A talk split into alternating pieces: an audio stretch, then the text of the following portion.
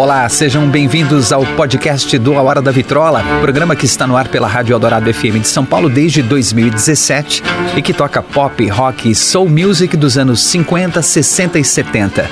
Eu sou André Góes, produtor e apresentador desse programa. A arqueologia sonora do A Hora da Vitrola agora vai um pouco mais fundo nas histórias, nos detalhes e personagens dos anos dourados da música.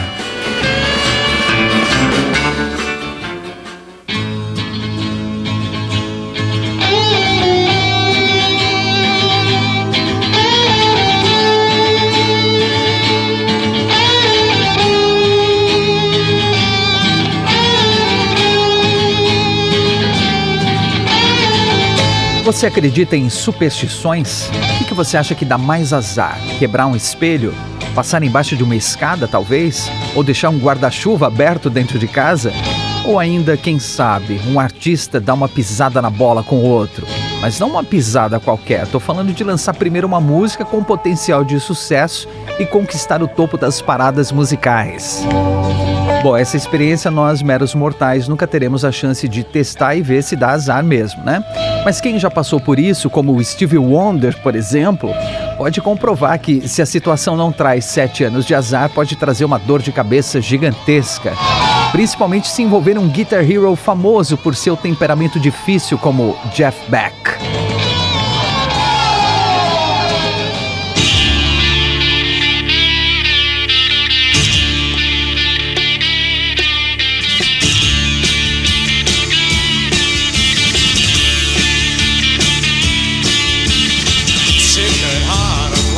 O guitarrista inglês Jeff Beck é uma lenda da música, competente, inventivo, versátil. No começo dos anos 60, ele já era um músico respeitado e em 1965 integrou o grupo The Yardbirds, assumindo o lugar de ninguém menos que Eric Clapton, que já era considerado um grande guitarrista mesmo com apenas 20 anos. Mas Jeff Beck não se intimidou e levou inovações sonoras e experimentações aos Yardbirds. Tempos depois, uniu sua guitarra de seu amigo de infância Jimmy Page e a banda ganhou muito mais peso.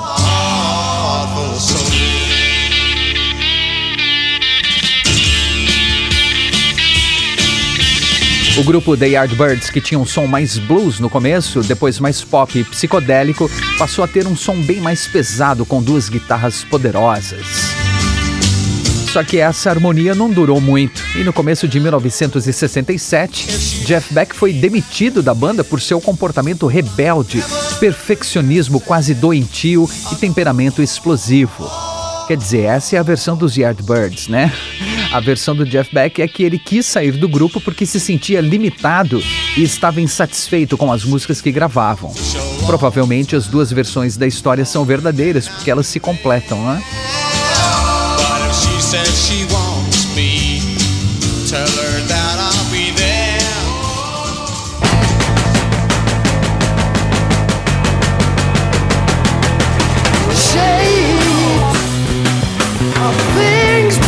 Jeff Beck decidiu que era hora de montar a sua própria banda e criou o The Jeff Beck Group, com um som pesado orientado ao blues, rhythm and blues e até o jazz fusion.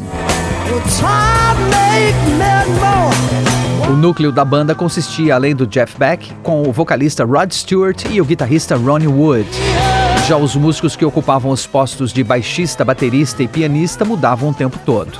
Durante o primeiro ano da banda, a formação mais consistente tinha o líder Jeff Beck na guitarra principal, Rod Stewart nos vocais, Ronnie Wood assumindo o baixo, Ainsley Dunbar na bateria e Nick Hopkins no piano e teclados.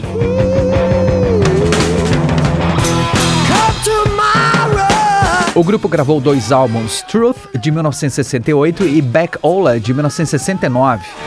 Os integrantes estavam sempre divergindo sobre os rumos da banda, entrando em atritos e se desentendendo, e muitos achavam difícil lidar com o perfeccionismo de Jeff Beck.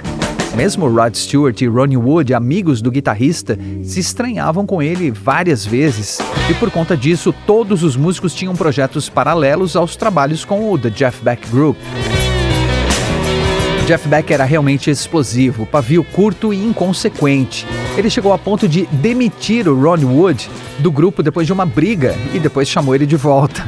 E quando soube que o Rod Stewart estava gravando um disco solo com parte da banda, os dois bateram boca e a discussão tomou proporções enormes, levando Jeff Beck a dissolver o grupo no começo de agosto de 1969. Isso foi apenas alguns dias antes de acontecer o festival de Woodstock, que tinha de Jeff Beck Group como uma das atrações.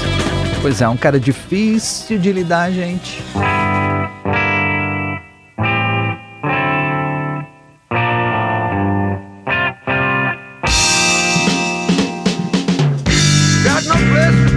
Jeff Beck reformulou o grupo em 1970 e a nova empreitada lançou mais dois discos, Rough and Ready, de 1971, e o derradeiro álbum chamado apenas Jeff Beck Group, de 1972. O grupo encerrou de vez as atividades em julho de 1972. Esse último trabalho da banda continha algumas versões covers de sucessos da época, como Tonight I'll Be Staying Here With You, de Bob Dylan, I Can Give Back the Love I Feel For You, de Diana Ross, e I Got To Have a Song, de Stevie Wonder.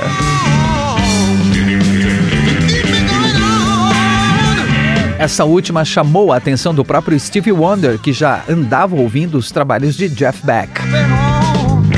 Steve Wonder conheceu Jeff Beck dois anos antes, quando o guitarrista passou uns dias nos estúdios da Motown, gravando algumas músicas que fariam parte de um novo disco, antes de reformular o seu The Jeff Beck Group. Sim, o guitarrista foi respirar o ar da grande Motown, conversar com o dono Barry Gordy Jr., observar os lendários músicos do The Funk Brothers em ação, acompanhar os trabalhos dos compositores da casa e ouvir as famosas vozes dos artistas da gravadora em estado bruto. Com esse clima, Jeff Beck fez alguns registros que pretendia lançar com o selo de qualidade Motown. Incrível, né? Mas genioso como era, Jeff Beck ficou bastante irritado com o pessoal da gravadora, tentando dizer a ele como tocar, como editar e mixar as músicas, enfim, como fazer o seu próprio trabalho. E por isso o disco foi engavetado e nunca viu a luz do dia. Jeff Beck preferiu cuidar da nova formação do seu grupo em vez de finalizar o disco e sabe-se lá se algum dia será finalizado. Né?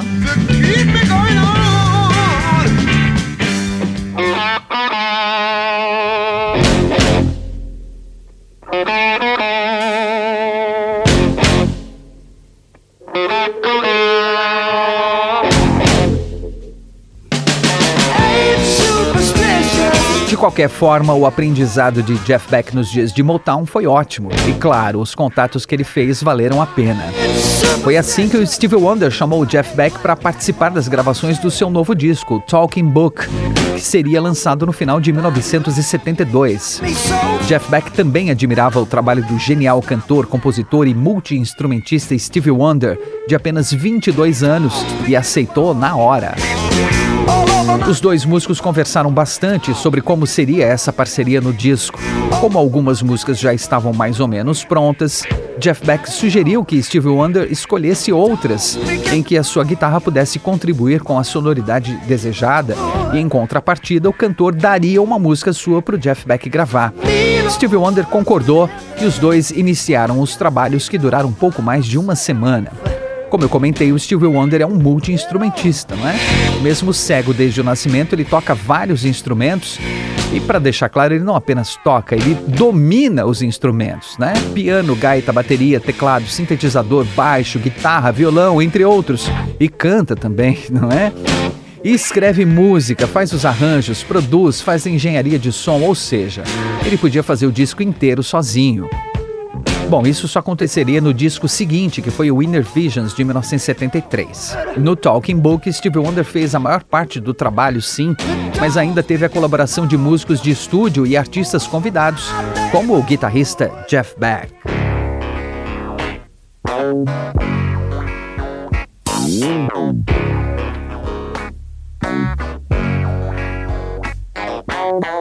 Quando Jeff Beck conheceu as músicas que já estavam prontas, se apaixonou por Maybe Your Baby e pediu essa canção para gravar em seu novo disco.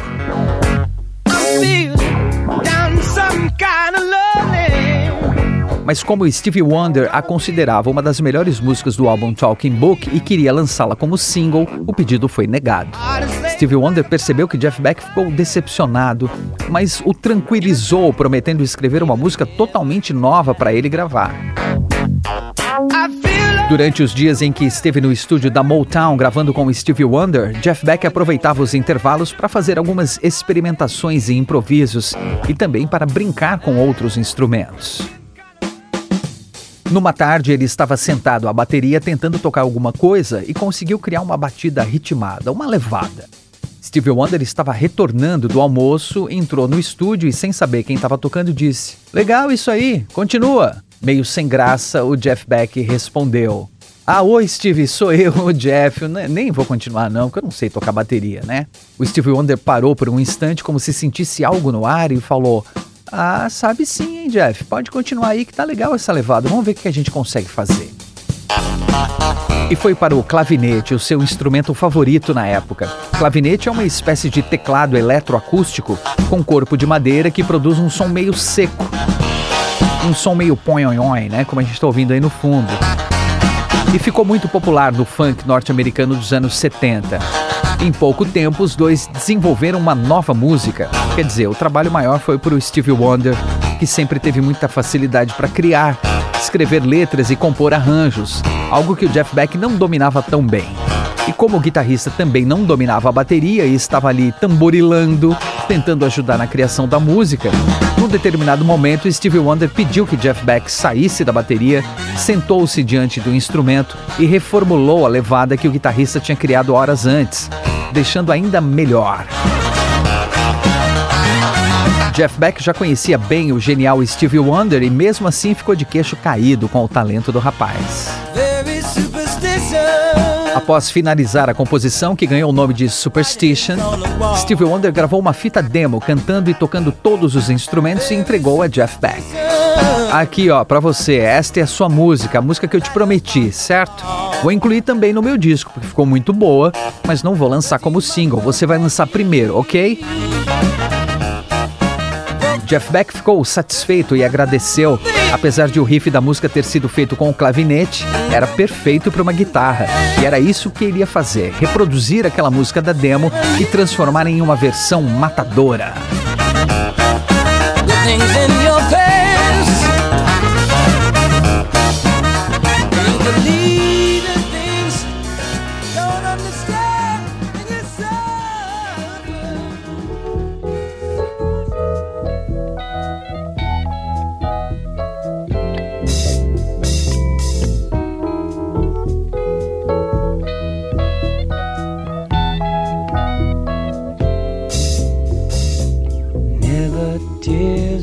Dias de gravação bem divertidos com Stevie Wonder e Jeff Beck se dando muito bem.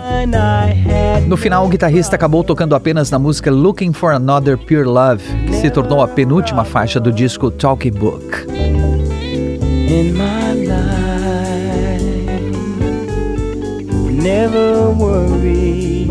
E a sua participação estava mais que paga com aquela música tão legal que Stevie Wonder deu para ele, Superstition. Jeff Beck seguiu seu caminho e iniciou os trabalhos com o seu novo grupo, Beck, Bogart and Epsy. Formado logo após o fim oficial do seu The Jeff Beck Group em meados de 1972, a banda não tinha um nome definido no começo e contava inicialmente com o baixista Tim Bogart e o baterista Carmine Apsey, ambos ex-membros dos grupos Vanilla Fudge e Cactus, e que o Jeff Beck conhecia desde 1967. Contava também com o tecladista Max Middleton e o vocalista Kim Milford. Depois de alguns atritos internos e divergências, Max Middleton e Kim Milford deixaram o grupo, restando o trio Beck, Bogart e Apsey, e assim o nome do grupo foi escolhido.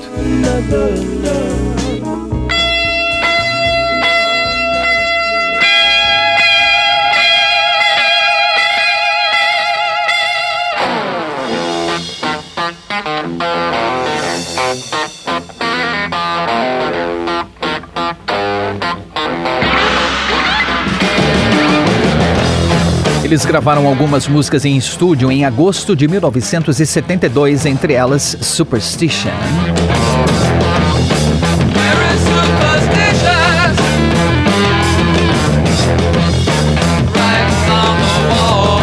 As músicas iriam fazer parte do primeiro disco do grupo, que iniciou uma turnê logo em seguida e deixou para retomar as gravações no final de 1972.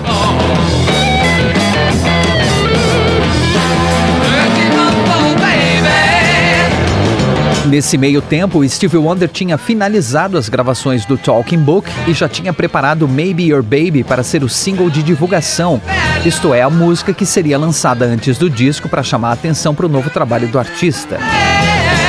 Só que o chefão da Motown, Barry Gordy Jr., já tinha escutado todas as canções do disco e achava que Superstition tinha o potencial bem maior de se tornar um sucesso.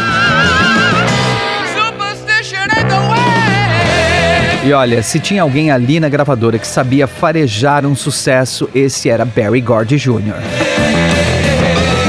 Stevie Wonder tinha conquistado mais autonomia para gravar as suas músicas, para escolher o que queria cantar e tocar e como queria fazer sem tanta interferência da Motown. Mas toda a parte de marketing e divulgação ainda eram responsabilidade da gravadora. Por isso, Barry Gordy pressionou Stevie Wonder para lançar Superstition e não Maybe Your Baby como single. Steve Wonder estava relutante. Puxa, ele tinha feito um acordo com o Jeff Beck de não lançar a música como single para que o guitarrista lançasse primeiro e que não queria desonrar o acordo, não é mesmo? Mas por outro lado, por que Jeff Beck estava demorando tanto para lançar a música? Já era outubro de 1972, eles tinham trabalhado juntos no estúdio há três meses e nada dessa versão dele sair? Hum, sei lá, vai ver que ele nem gostou da música como tinha falado, né?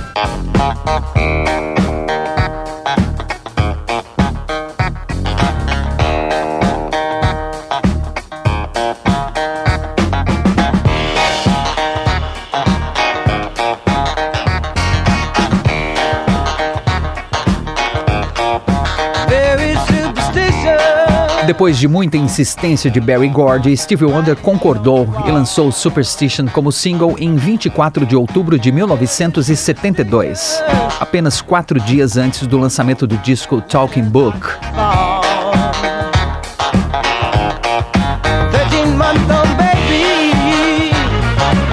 E como profetizado por Barry Gordy, a música se tornou um sucesso gigantesco.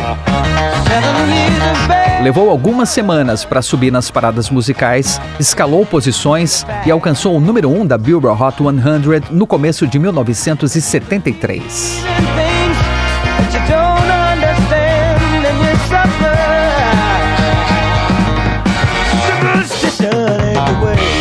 Foi o primeiro single número 1 um de Stevie Wonder desde Fingertips Parte 2 de 1963, quando ele ainda era um adolescente. O sucesso foi estrondoso, explosivo, mas a repercussão negativa com Jeff Beck foi na mesma proporção.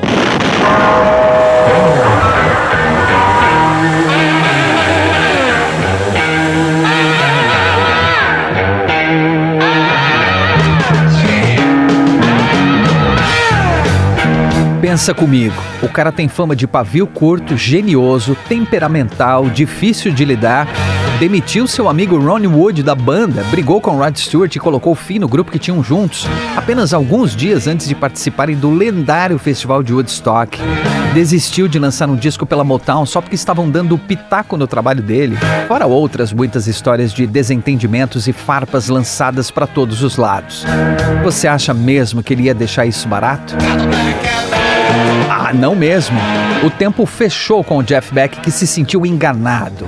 Ele jogou toda a merda, quer dizer, toda a frustração no ventilador e saiu dando declarações pesadas à imprensa, se dizendo traído, que tinham mentido para ele acusando diretamente a Motown, Barry Gordy e principalmente Stevie Wonder. Olha, se naquele momento alguém ainda tinha esperanças de conhecer o disco que o Jeff Beck gravou na Motown, com certeza tirou o cavalo da chuva, né? Se as gravações já estavam engavetadas, foram ainda mais profundo da gaveta. Stevie Wonder estava radiante com o sucesso de Superstition e do seu álbum Talking Book, ambos aclamados por público e crítica, vendendo bem e escalando as paradas musicais. Mas teve de arranjar tempo para lidar com a fúria de Jeff Beck e responder às acusações. O guitarrista estava fazendo tanto barulho na imprensa quanto o novo trabalho do Stevie Wonder, e sempre que algum repórter perguntava sobre a treta, ele tinha que se desculpar, dizer que errou e prometer uma solução para desfazer a encrenca em que ele se meteu.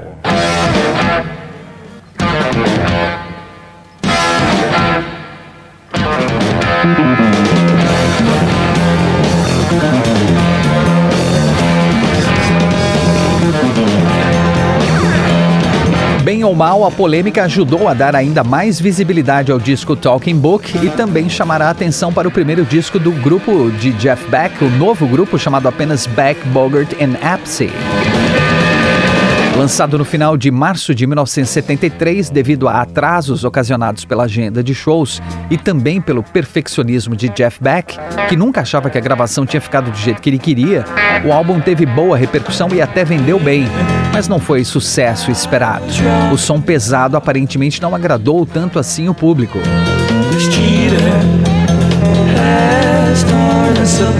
O grupo seguiu em turnê durante o ano de 1973 e mais uma vez os desentendimentos pessoais estavam se sobrepondo à vontade de tocar e gravar juntos.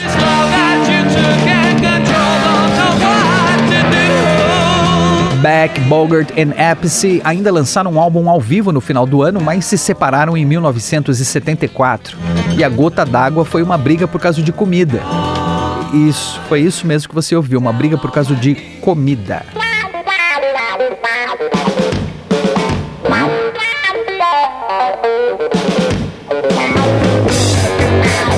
O clima já estava pesado entre os três músicos havia algum tempo. No último show da turnê pela Europa, que aconteceu em Londres em janeiro de 1974, o baixista Tim Bogart estava indisposto. Queria comer algo leve antes de subir no palco, ele não estava se sentindo bem.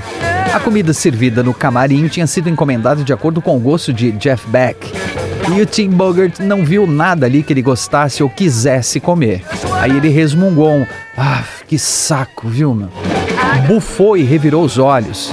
Jeff Beck ouviu e foi lá tirar satisfação com ele por causa da reclamação. Tomou um soco no nariz e os dois rolaram pelo chão brigando.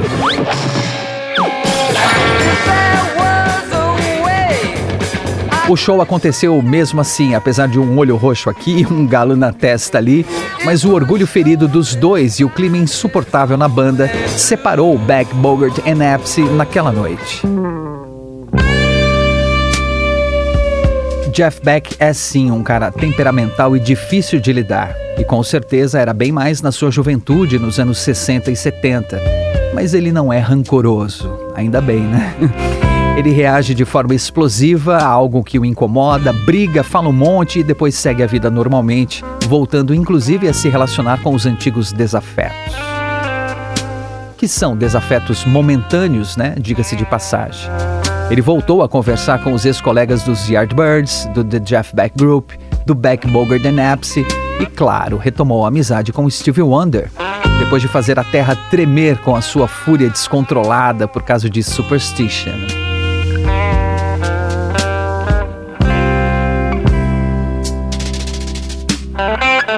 Stevie Wonder se desculpou publicamente várias vezes e pessoalmente também em conversas com Jeff Beck. E para compensar a pisada na bola, deu para ele duas músicas que compôs: a belíssima Cause We've Ended as Lovers, escrita para sua então esposa Cyrita, e a funkeada Thelonious, que contou com Stevie Wonder no clavinete. Ambas se tornaram faixas do disco Blow by Blow de Jeff Beck, lançado em 1975 e que contou com a produção do mestre George Martin, que trabalhou por anos com os Beatles. Coincidência ou não, o disco também tem uma versão de She's a Woman, música escrita por Lennon e McCartney, lançada pelos Beatles em 64. Blow by Blow se tornou o álbum de maior sucesso de Jeff Beck. Alcançou o número 4 na parada de discos dos Estados Unidos e vendeu mais de um milhão de cópias.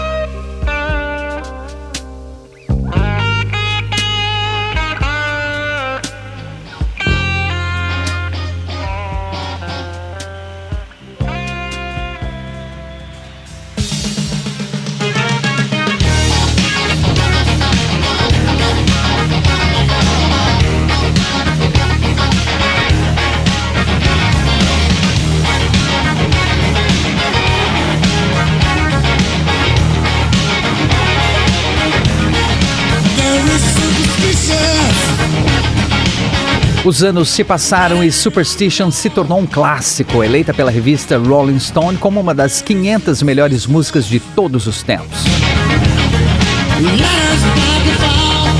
Impossível ficar indiferente àquela introdução do Stevie Wonder no clavinete, não é mesmo? Ele inclusive foi premiado em 1974 com o Grammy de melhor performance vocal masculina Rhythm and Blues e melhor composição Rhythm and Blues. Superstition foi regravada mais de 200 vezes pelos mais diversos artistas. E uma das melhores versões é, sem dúvida, a de outro Stevie, o guitarrista Stevie Ray Vaughan e seu grupo Double Trouble. Mais uma prova que Jeff Beck estava certo em dizer que o riff era perfeito para ser feito na guitarra.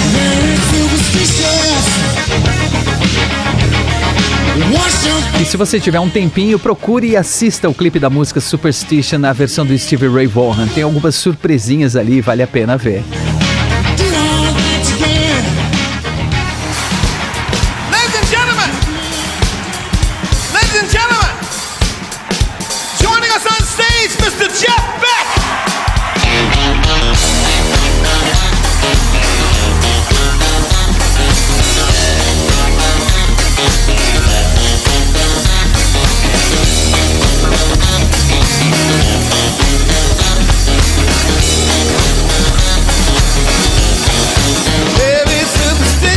Superstition é reconhecidamente um clássico absoluto.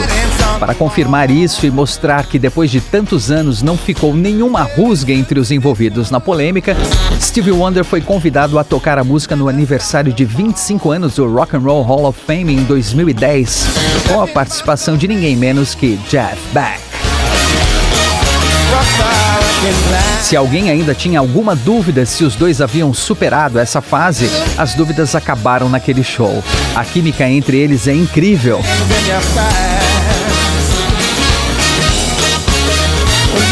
E independente se você acredita ou não em superstições, acho que todo mundo concorda que a música criada por esses dois gênios da música, Stevie Wonder e Jeff Beck, nos estúdios da Motown durante os trabalhos do disco Talking Book, é algo muito especial.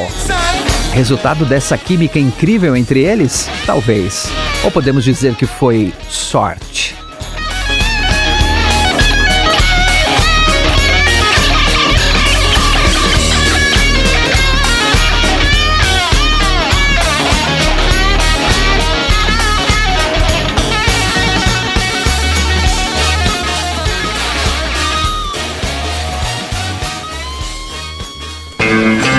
Esse é o podcast do A Hora da Vitrola. Até a próxima com mais uma grande história dos anos dourados da música. E não perca todos os domingos ao meio-dia, com reprises às quintas-feiras às 11 da noite, o programa A Hora da Vitrola, os anos dourados da música na Rádio dos Melhores Ouvintes, na Rádio Eldorado FM 107,3 ou radioeldorado.com.br ou pelos aplicativos para celular e tablet da Rádio Eldorado. Sempre com o melhor do pop, rock e soul music dos anos 50, 60 60 e 70.